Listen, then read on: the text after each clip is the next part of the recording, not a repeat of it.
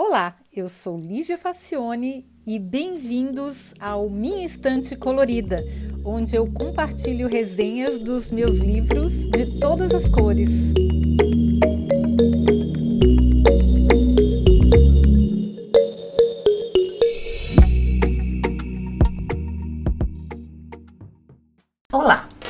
Hoje a gente vai falar sobre um livro que se tornou um fenômeno de vendas e virou moda mesmo.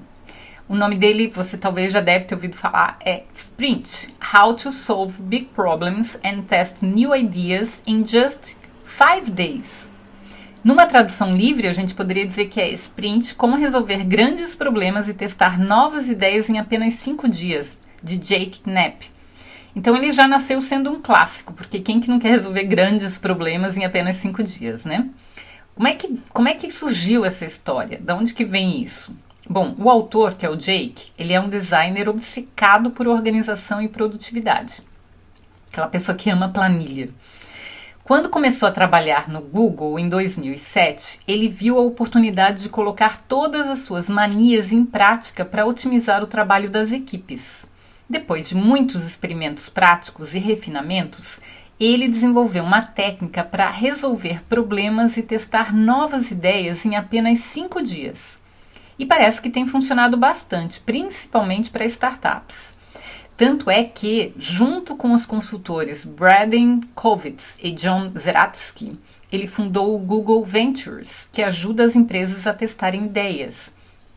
E até a publicação do livro, que, que é já meio antigo, é de 2016, o time já tinha realizado mais de 100 workshops. Deve ter multiplicado por 10 no mínimo, porque esse livro foi um sucesso de vendas virou febre, todo mundo aplica esse método e pode ser que seja útil para sua empresa ou para sua ideia. Se você não tem uma empresa, pode ser que você tenha alguma ideia e que você queira testar essa ideia. Mas vamos ver como é que a coisa funciona. Bom, primeiro vem a preparação. O primeiro passo é preparar o sprint. E só esclarecendo, sprint em inglês significa aquela corrida rápida que a gente dá com a intenção de adquirir a maior velocidade possível. A gente não está preocupado em é, sustentabilidade, em manter aquele ritmo. Então, não é a mesma técnica que se utiliza para uma maratona, onde a gente está mais preocupado em manter aquilo por um longo tempo. O sprint é o seguinte: vou gastar toda a energia que eu tenho em poucos segundos, mas eu vou dar, ser o mais rápido possível. Tipo uma corrida de 100 metros, né? Bem rápido. E depois a pessoa morre, mas tudo bem, é, foi, foi rápido. Então, o primeiro passo é, de, é preparar o sprint, que é definir o problema, o time que vai participar, o cronograma e o local onde a equipe vai trabalhar. Então, vamos ver cada item desses um pouco mais de detalhe. A primeira questão é o problema. Então, definir o problema corretamente é um dos maiores desafios e uma das partes mais cruciais do trabalho. No livro ele dá muitos exemplos práticos, mas eu penso que essa questão do problema é muito mais séria do que, do que é, é apresentada no, no livro. Porque a gente tem muitas questões com relação à definição de um problema. É, esses dias eu até dei um curso sobre Action Learning, onde toda a maior parte do tempo que se gasta nessa técnica é para definir o problema, porque às vezes a gente está resolvendo um problema que não é o problema que não resolve a, a, a questão, o comportamento, o resultado que a gente quer. Então, se a gente não consegue definir bem o problema, a gente pode ser muito eficiente para achar uma solução, mas não resolve o problema no geral, porque não era sobre aquilo, era sobre outra coisa que a gente não tinha se dado conta. Design thinking também, ele, ele trabalha com a ideia de que o, existe um lugar chamado espaço problema solução, onde o, spa, onde o problema e a solução estão misturados e a gente tem que desenliar um do outro. Então a gente não começa com um problema definido. Aqui não, aqui a gente já começa com um problema definido. Então, muito cuidado em definir o problema corretamente, tá? Essa é a maior armadilha, é a parte mais desafiadora, é onde tem mais risco de errar. Se não definir o problema corretamente, o negócio daí para frente nada mais funciona. Então, definido o problema pode ser é, aqui ele não, não, não dá nenhuma técnica, mas eu sugeriria pesquisar outras técnicas de definição de problema para começar o negócio direito. Então, primeiro definir o problema. Depois definir quem participa da equipe que vai fazer isso aí acontecer. Então, ele recomenda que a equipe tenha no máximo sete pessoas, porque mais do que isso fica muito difícil de administrar. Então tem alguns papéis que as pessoas vão, vão ter nessa equipe, nesse time. Vai ter um decisor, vai ter um expert em finanças, vai ter um expert em marketing, vai ter um expert em clientes, uma pessoa que converse com eles no dia a dia, alguém do atendimento. Vai ter um expert na área técnica ou logística, que vai ver se isso aí é viável ou não. E vai ter um expert em design. Ele também recomenda convidar pelo menos uma pessoa que traria problemas se não fosse convidada, ou seja, aquele tipo de pessoa que vive arrumando confusão na empresa, que é a pessoa do contra. Essa pessoa é importante porque traz pontos de vista incômodos e diferentes. Então, sabe aquele colega que ninguém gosta porque o cara tá sempre sendo do contra? Convida ele porque o ponto de vista dele aqui vai ser importante. Se mais um ou dois experts forem necessários, eles podem ser convidados para falar com um grupo e compartilhar informações importantes no primeiro dia do desafio. Isso aí é legal porque eu já participei como convidada num, num, num trabalho de sprint. Era uma multinacional que tinha algumas questões lá para resolver. E no primeiro dia onde eles tinham que é, resolver lá, definir o problema, eles é, tinham que se reunir e eles precisavam de pontos de vista de pessoas externas. Por algum motivo, quem estava organizando o evento achou que eu tinha o perfil para contribuir. E eu fiquei uma hora com eles remotamente falando sobre os problemas da empresa, sobre os meus pontos de vista de outras experiências que eu tinha tido. E foi bem legal poder participar.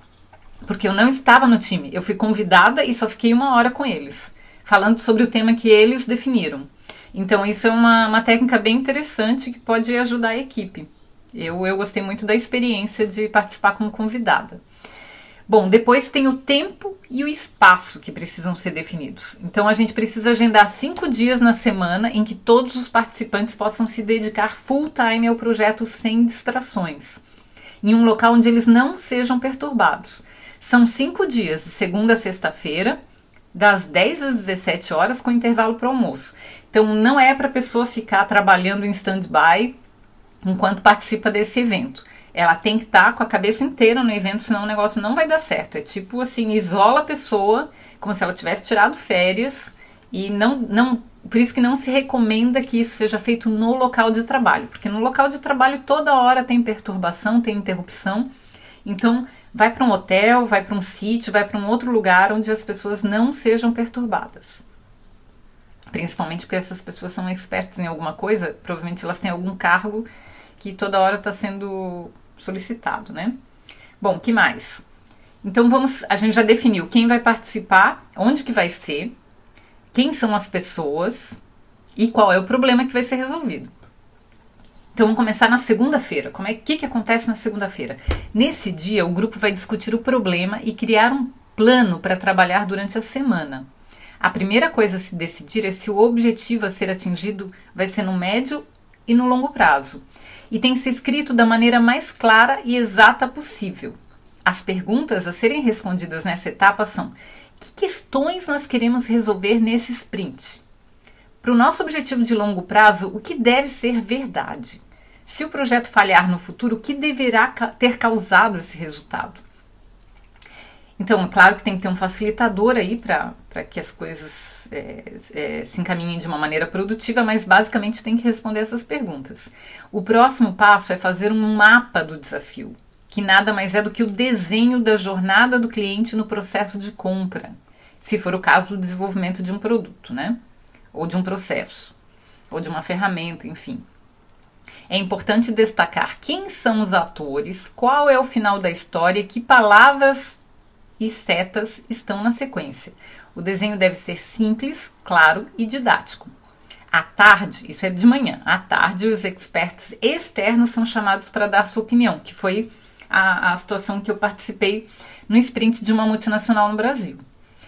Faz-se uma apresentação introduzindo o sprint, fazendo uma revisão geral das informações e objetivos e apresentando a jornada. E finalmente define-se o alvo, que parte do problema será resolvido nessa semana. Que também não dá para resolver tudo, né? Que só tem uma semana.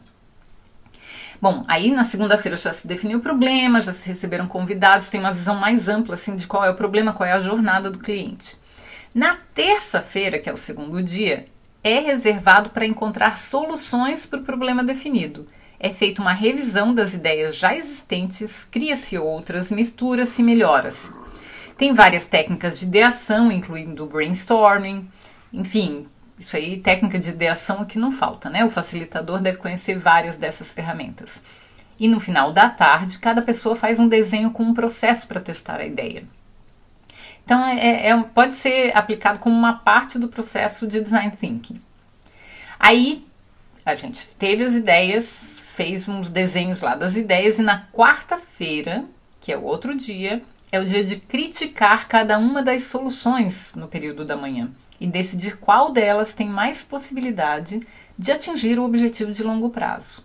À tarde é feito um storyboard, descrevendo passo a passo como a solução eleita será prototipada e testada.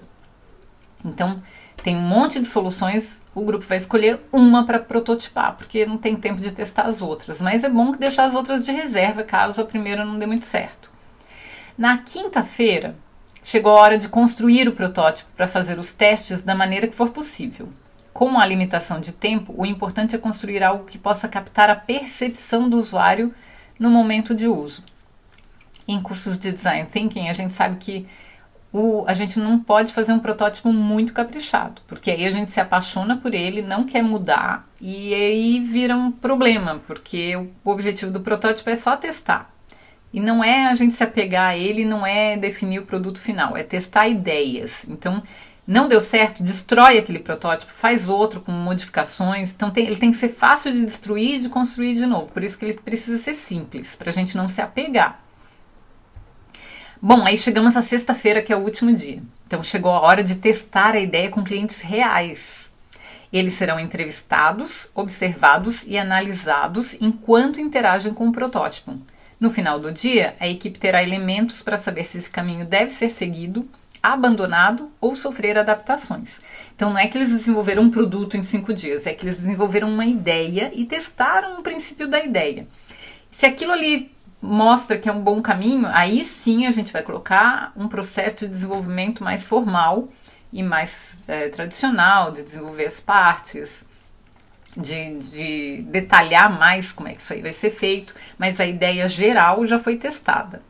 Bom, quais foram as conclusões? As minhas impressões parecem uma releitura dos workshops de design thinking, com algumas adaptações, adaptações, mas basicamente não é nada de novo ou de revolucionário, né, gente? A, a já no primeiro livro lá sobre ideias já falava de alguma coisa parecida, então não tem nada de novo o autor organizou o tempo de uma maneira eficiente para testar ideias e está tendo sucesso.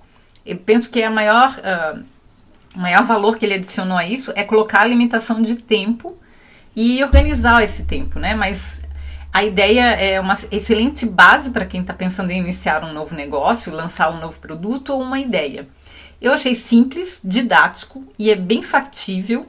E eu achei legal porque depois de um tempo que eu tinha lido esse livro, a gente acabou fazendo um episódio do Berlin Tech Talks, que é o canal do YouTube que eu divido com o Cláudio Vilar e Eduardo Otubo, que são dois amigos da área de TI. E o Claudinho fala sobre as experiências práticas que ele teve na empresa onde ele trabalha, onde eles têm o, uma rotina de uma vez por mês, ou uma vez a cada, sei lá, intervalo de tempo, aplicar o sprint para desenvolver novos produtos. Então, se vocês quiserem assistir esse episódio, que tá bem legal, porque tem exemplos práticos de uma experiência pessoal do Claudinho, o link também está aqui na descrição do, do episódio, tá, gente? Sempre lembrando que a gente tem a descrição do, do, do que eu falei aqui, mais ou menos, né? No podcast. A gente tem a versão escrita para quem prefere ler ou, ou fazer anotações depois. E a gente tem também um site que se chama minhaestantecolorida.com onde você pode ouvir todos os episódios, mas diferente do, das plataformas de podcast, você pode comentar, você pode sugerir, você pode criticar e você pode também comprar o livro em português. Se você quiser, tem um link lá direto para a Amazon do Brasil. Tá bom, gente? Espero que vocês tenham gostado, que esse episódio seja útil para vocês, para quem está tentando pensar numa ideia e procurando técnicas para desenvolver e testar uma ideia. Eu penso que pela quantidade de pessoas que já aplicou, pode ser uma coisa bastante útil e funciona. A gente vai ver que funciona porque tem muita gente que já testou e já, já garantiu para a gente que o negócio dá certo. Claro, dadas as devidas, é, gerenciadas as devidas expectativas. Não é uma coisa milagrosa, mas é uma ferramenta simples e muito útil para trabalhar. Tá bom, gente? Espero que vocês tenham gostado e até o próximo episódio. Tchau!